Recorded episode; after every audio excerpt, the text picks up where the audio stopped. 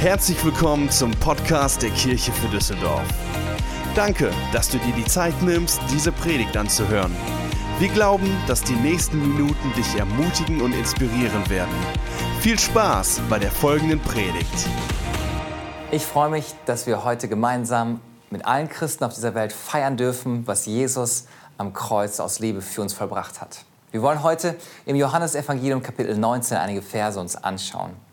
Aber bevor wir das tun, möchte ich dir einen Kontext geben. Jesus war kurz vor dem Kreuz im Garten von Gethsemane. Die Bibel sagt, dass er unter einem solchen Druck war, dass buchstäblich Blutstropfen von seiner Stirn kamen, als er daran dachte, was am Kreuz er erleben würde. Und es war schlimmer, als sich jeder von uns jemals vorstellen könnte. Wenn du die Geschichte kennst, dann weißt du, was passiert ist. Nachdem die römischen Soldaten ihn 39 Mal über seinen Rücken gepeitscht hatten, wodurch sehr wahrscheinlich seine inneren Organe offengelegt wurden, schlugen sie ihn immer wieder ins Gesicht. Sie verspotteten ihn, sie spuckten ihn an. Die Schöpfung missbrauchte den Schöpfer.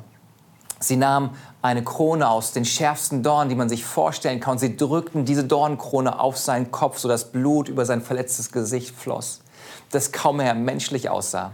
Die Soldaten nahmen dann lange Nägel und sie trieben sie durch seine Handgelenke und durch seine Knöchel und hängten ihn an ein Kreuz. Als der Mensch sein Schlimmstes tat, zeigte Gott seine beste Seite. Als Jesus die Worte sprach und betete, Vater, vergib ihnen, denn sie wissen nicht, was sie tun.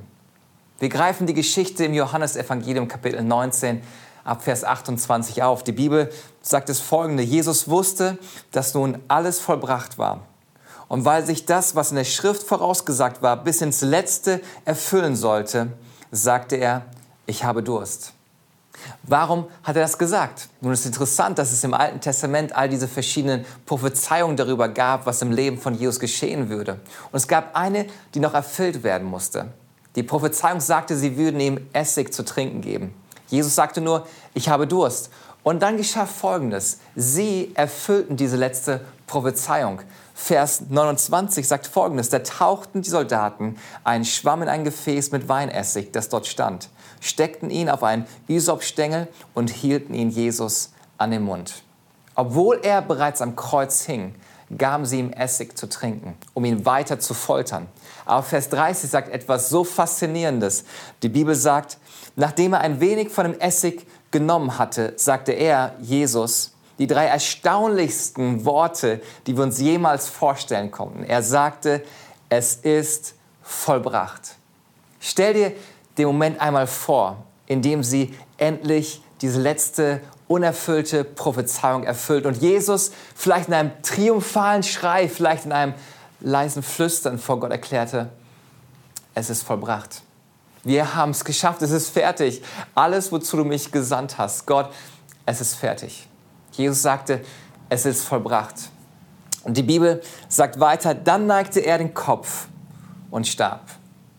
Jesus vollbrachte, wozu Gott ihn gesandt hatte. Die Worte, es ist vollbracht, stammen aus dem einen griechischen Wort, es ist das Wort Tetelestai. Wenn du mitschreibst, diese Worte bedeuten beenden, vervollständigen, ausführen oder eine Schuld begleichen.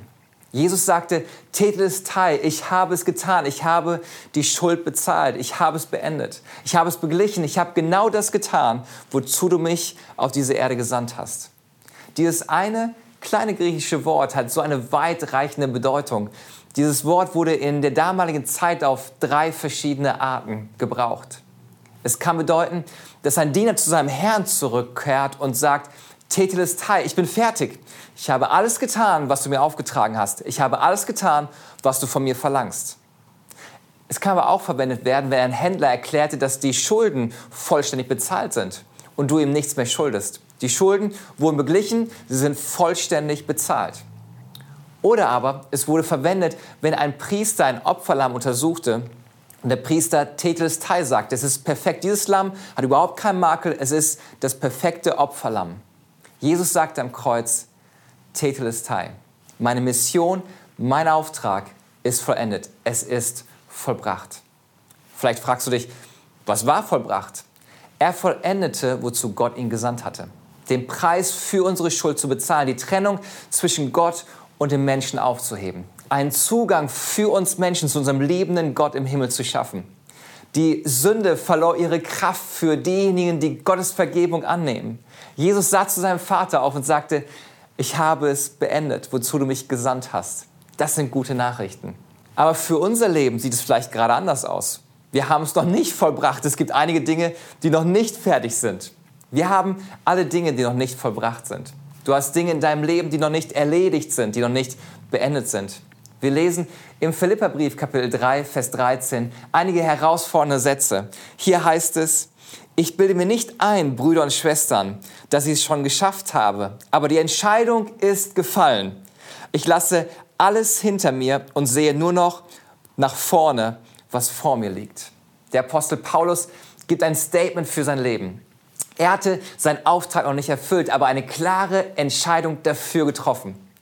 Vor 20 Jahren habe ich Gottes Liebe und Gnade persönlich erfahren. Mein Glaube veränderte sich von einer Religion zu einer persönlichen Beziehung zu Jesus Christus. Es war, als ob tausend Glühbirnen angingen und in meinem Herzen spürte ich, dass die Liebe Gottes das ist, wonach ich mich so lange gesehnt hatte. Christus ist die Antwort für die Lehre in meinem Leben gewesen und ich habe mein Leben ihm anvertraut. Ich war so begeistert von Gott, dass es nichts und niemand gab, was mich aufhalten konnte, Vollgas mit Jesus zu leben. Aber dann kam der Alltag und meine Bequemlichkeit übernahm die Kontrolle und meine Zeit mit Gott wurde nicht mehr so wichtig. Und ich war das komplette Gegenteil von dieser Passage aus dem Philipperbrief. Mir lag mehr an meinem Leben und an meiner Bequemlichkeit als an dem Auftrag Gottes für mein Leben. Ich hatte Dinge in meinem Leben, die noch nicht fertig waren. Die Sache, die noch nicht fertig war, war folgendes den Rest meines Lebens so zu leben, dass die äußere Leidenschaft und Begeisterung, die ich für Christus habe, übereinstimmt mit dem inneren Charakter und meiner persönlichen Beziehung zu Jesus.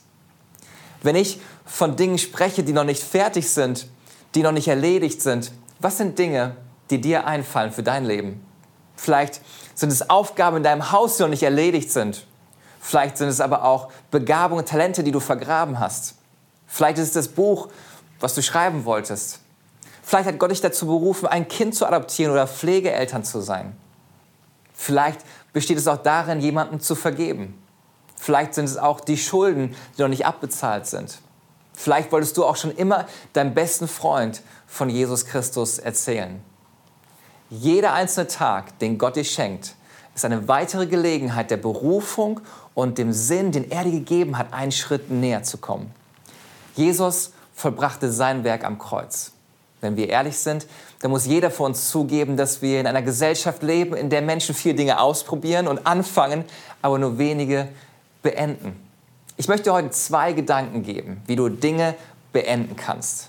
Mein erster Gedanke ist der folgende. Ich werde mich entscheiden. Jetzt denkst du bestimmt, das habe ich gemacht. Ich habe eine Entscheidung getroffen. Ich denke, wir haben oft eine verzerrte Sicht darauf, wie eine Entscheidung wirklich aussieht. Der Apostel Paulus schreibt Folgendes im 2. Korintherbrief Kapitel 8, Vers 11. Bringt die Sache nur mit derselben Begeisterung zum Abschluss, mit der ihr sie in Angriff genommen habt. Gebt so viel, wie ihr entbehren könnt. Ich glaube, in unserer Kultur werden Entscheidungen durch bloße Begeisterung definiert. Aber das ist keine Entscheidung. Du entscheidest dich, ich werde abnehmen, aber meistens ist es nur eine anfängliche Begeisterung, eine Emotion, denn es gibt immer noch Ben Jerry's Eis im Gefrierfach und noch zwei Packungen Chips im Schrank. Es ist keine wirkliche Entscheidung, bis du dich änderst und deine Begeisterung zu Ende bringst. Ihr habt vielleicht geheiratet, weil ihr so verliebt und begeistert voreinander wart. Aber zu einer Ehe gehört auch ein bewusstes Entscheiden. Eine Entscheidung, die dann durchträgt, auch wenn man gerade keine Schmetterlinge im Bauch fühlt. Im Frühjahr 1519 erhielt Hernán Cortés vom spanischen König die Erlaubnis, elf Schiffe und 700 Männer zu nehmen, um eine neue Welt zu entdecken. Sie segelten alle mit großer Begeisterung nach Südamerika, um das spanische Hoheitsgebiet zu erweitern und die Schätze zu vergrößern, die sie in diesem neuen Land finden würden. Als sie in Veracruz landeten, ließ ihre Begeisterung schnell nach, denn was sie entdeckten war, dass die Einwohner nicht so begeistert von ihrer Idee waren und ihnen massiven Widerstand leisteten, worauf sie sich nicht vorbereitet hatten. Plötzlich begann die Besatzung ihre Begeisterung zu verlieren. Sie fingen an, miteinander zu reden. Ich möchte nach Hause gehen, ich mag das Essen hier nicht, ich mag es nicht, wenn mich jemand verfolgt und versucht, mir den Kopf abzuschlagen. Ey, lass uns einfach wieder nach Hause segeln. Ihre anfängliche Begeisterung war weg. Als Cortés das mitbekam, gab er seine Crew einen Befehl, einen einfachen Befehl. Verbrennt die Schiffe. Und sie taten es. Was Cortés damit tat, war eine klare Linie zu ziehen. Es gibt keine andere Möglichkeit. Es gibt nur einen Weg und der geht nach vorne. Wir sind hierher gekommen mit dem Auftrag und ich habe mich entschieden, diesen Auftrag zu erfüllen, koste es, was es wolle. Ich bin nicht nur begeistert, ich bin entschieden. Und das ist eine wirkliche Entscheidung. Entscheidung bedeutet, deine anfängliche Begeisterung zu nehmen und deinen Auftrag zu erfüllen. Es gibt kein Zurück mehr. Ich beende, was ich begonnen habe. Nicht nur, wenn ich mich danach fühle oder wenn schönes Wetter ist. Wenn wir uns mit dieser Entschlossenheit entscheiden, beenden wir, was wir begonnen haben. Und genau das sehen wir in Jesus Christus, unserem Retter. Jesus kämpfte im Garten von Gethsemane um das, was er wusste, das passieren würde. Die Bibel sagt, dass der Stress und die Qual so intensiv waren, dass buchstäblich die Kapillaren in seiner Haut verdruckt platzten und er buchstäblich Blut schwitzte.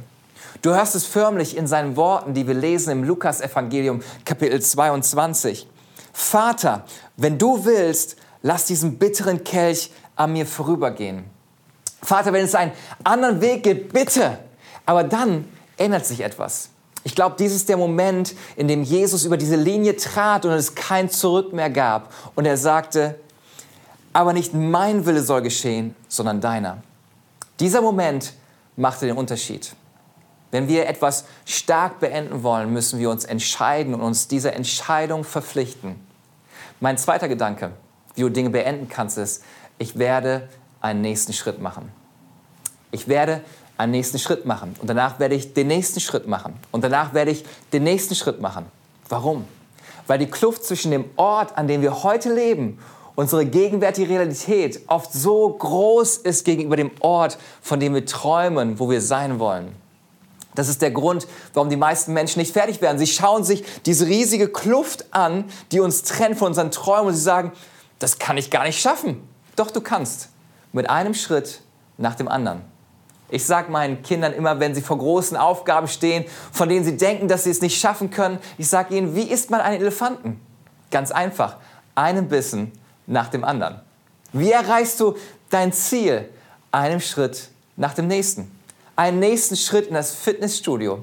Einen nächsten Schritt aus der Sucht heraus. Einen nächsten Schritt, um Pflegeeltern zu werden. Einen nächsten Schritt, um eine Firma zu gründen. Einen nächsten Schritt, um das Buch zu schreiben. Wir werden kleine Schritte unternehmen, um an den Ort zu kommen in unserem Leben, zu dem Gott uns berufen hat. Deswegen sagt die Bibel im Psalm 119, Vers 105 das folgende. Dein Wort ist eine Leuchte für mein Leben. Es gibt mir Licht für den nächsten Schritt. Dieser Vers zeigt die Schönheit von Gottes Wort auf, weil er uns nicht nur Träume und Berufung für unser Leben schenkt, um das große Bild zu sehen, sondern er schenkt uns auch Licht für deinen nächsten Schritt. Was ist dein nächster Schritt? Was kann es sein? Du brauchst keine vollständige Strategie für die nächsten fünf Jahre, aber was ist dein nächster Schritt? Ist es, die E-Mail zu schreiben? Ist es, anzufangen, den Kredit abzubezahlen? Ist es vielleicht den Anruf zu tätigen? Ist es, die Bewerbung zu schreiben? Vielleicht ist dein nächster Schritt, jemandem zu vergeben. Vielleicht ist dein nächster Schritt heute, dein Leben für Jesus Christus und seine Liebe zu öffnen. Eine persönliche Entscheidung für eine Beziehung zu Jesus zu treffen. Egal was es ist, mache einen nächsten Schritt. An Ostern ist es immer wieder bewegend, darüber nachzudenken, was für einen Preis Jesus bereit war, für uns zu bezahlen. Den schmerzhaften und qualvollen Weg ans Kreuz zu gehen. Alles begann mit der Entscheidung aus Liebe zu dir, die wir in Johannes 3, Vers 16 lesen. Gott hat die Menschen so sehr geliebt, dass er seinen einzigen Sohn hergab. Nun werden alle, die sich auf den Sohn Gottes verlassen, nicht zugrunde gehen, sondern ewig leben. Jesus trat diesen Weg ans Kreuz an, um den Preis für deine Schuld zu bezahlen. Er ging diesen Weg in der Hoffnung, dass du ein Kind Gottes werden würdest. Und damit alles, was du noch zu tun hast, Ja zu einer persönlichen Beziehung mit Jesus Christus zu sagen. Dann gab man ihm einen Holzbalken, an dem er aufgehängt werden würde und legte ihn auf seine ausgepeitschte Schulter. Er machte einen Schritt in der Hoffnung, dass diejenigen von uns, die unter der erdrückenden Last der Schuld oder der Sucht stehen, befreit werden. Dann durchbohrten die Nägel seine Gelenke. Er machte einen weiteren Schritt, einen letzten Schritt, um dir zu sagen, ich liebe dich. Er verkündete mit dem letzten Atem, der noch in seiner Lunge war, dort am Kreuz, es ist vollbracht. Und für uns, die wir jetzt leben, Gott hat jedem Einzelnen von uns eine Bestimmung gegeben, einen Auftrag, Gutes zu tun. Dein Leben ist kein Zufall oder Unfall. Egal, was Menschen über dich sagen, sei ermutigt von den Worten, die wir von Apostel Paulus im Philipperbrief lesen. Dort heißt es, ich bin ganz sicher, Gott wird das gute Werk, das er bei euch angefangen hat, auch vollenden bis zu dem Tag, an dem Jesus Christus wiederkommt. Gott hat dich nicht auf die Erde gestellt, um ein Rennen zu starten. Er hat dich hierher geschickt, um es zu beenden. Treffe eine Entscheidung und mache einen nächsten Schritt. Bleibe nah bei Gott und folge seiner Stimme. Entscheide dich und mache einen nächsten Schritt. Lass uns beten. Gott, wir erkennen, dass es so viele unfertige Dinge in unserem Leben gibt. Und ich bitte dich, Gott, dass du uns durch deinen Heiligen Geist Kraft schenkst, einen nächsten Schritt zu gehen dass wir einen Schritt mehr sehen und erleben, wozu du uns berufen hast. Ich danke dir, dass wir neu erleben werden, wie dein Wort eine Leuchte für unser Leben und ein Licht für unseren nächsten Schritt sein wird. Amen. Vielleicht sitzt du auch gerade richtig im Schlamassel. Du hast jeden Mut und jede Hoffnung für ein Leben verloren. Und innerlich hast du dich verabschiedet aus diesem Leben. Genau für dich gelten diese Worte. Es ist vollbracht. Sein Mut überwindet deine Angst. Seine Kraft, sagt die Bibel, ist in den Schwachen mächtig. Und sein Licht der Hoffnung und Liebe leuchtet selbst in die dunkelste Nacht hinein. Johannes 3, Vers 16, den wir gerade schon gelesen haben, sagt, denn so sehr hat Gott die Welt geliebt, dass er seinen einzigen Sohn gab, damit alle, die an ihn glauben, nicht verloren gehen, sondern ewiges Leben haben. Das ist das Beste, was du jemals hören wirst. Es ist vollbracht. Es geht nicht länger darum, was du leisten musst oder was du zu tun hast, sondern was Jesus aus Liebe für dich bereits getan hat. Er hat sein Leben gegeben am Kreuz, damit wir wirklich leben können und frei werden von unserer Schuld. Jesus ist nicht nur am Kreuz gestorben, sondern hat den Tod besiegt und er ist am dritten Tag wieder auferstanden. Und darin liegt unser Sieg. Darauf gründet sich unser Glauben. Die Nägel konnten Jesus nicht am Kreuz halten. Das Grab konnte ihn nicht einschließen. Deswegen ist es für Jesus völlig egal, welchen Namen deine Krise oder deine Situation trägt. Ob Angst, Einsamkeit, Schuld, Sucht, Krankheit, finanzieller Ruin, Corona. Es ist völlig egal, weil der Name von Jesus größer und stärker und höher ist. Und in diesem Namen von Jesus finden wir Liebe und Hoffnung. Und deswegen möchte ich dir zusprechen, dass nichts und niemand dich von der Liebe Gottes trennen kann. Denn diese Liebe ist nicht nicht von dieser Welt, sie ist Gottes Liebe für dich. Alles, was du zu tun hast, ist dieses Geschenk der Vergebung und der Liebe anzunehmen und Ja zu Jesus zu sagen. Wenn du das bist, möchte ich einladen, mit mir zu beten. Ich werde dir mit einigen Worten helfen, das auszudrücken, dass du dich entschieden hast, Jesus Christus in dein Leben einzuladen. Sag, Herr Jesus, danke, dass du mich liebst. Danke, dass du am Kreuz für mich gestorben bist. Danke, dass du wieder auferstanden bist und dass du lebst. Vergib mir meine Schuld. Sei mein Herr und sei mein Gott. Ab heute folge ich deinem Plan für mein Leben, für den Rest meines Lebens.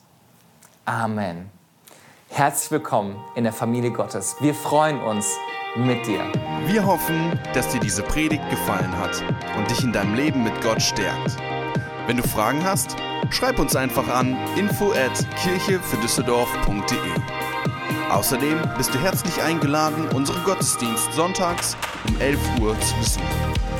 Für weitere Informationen zu unserer Kirche besuche unsere Website kirchefürdüsseldorf.de oder folge uns auf Instagram.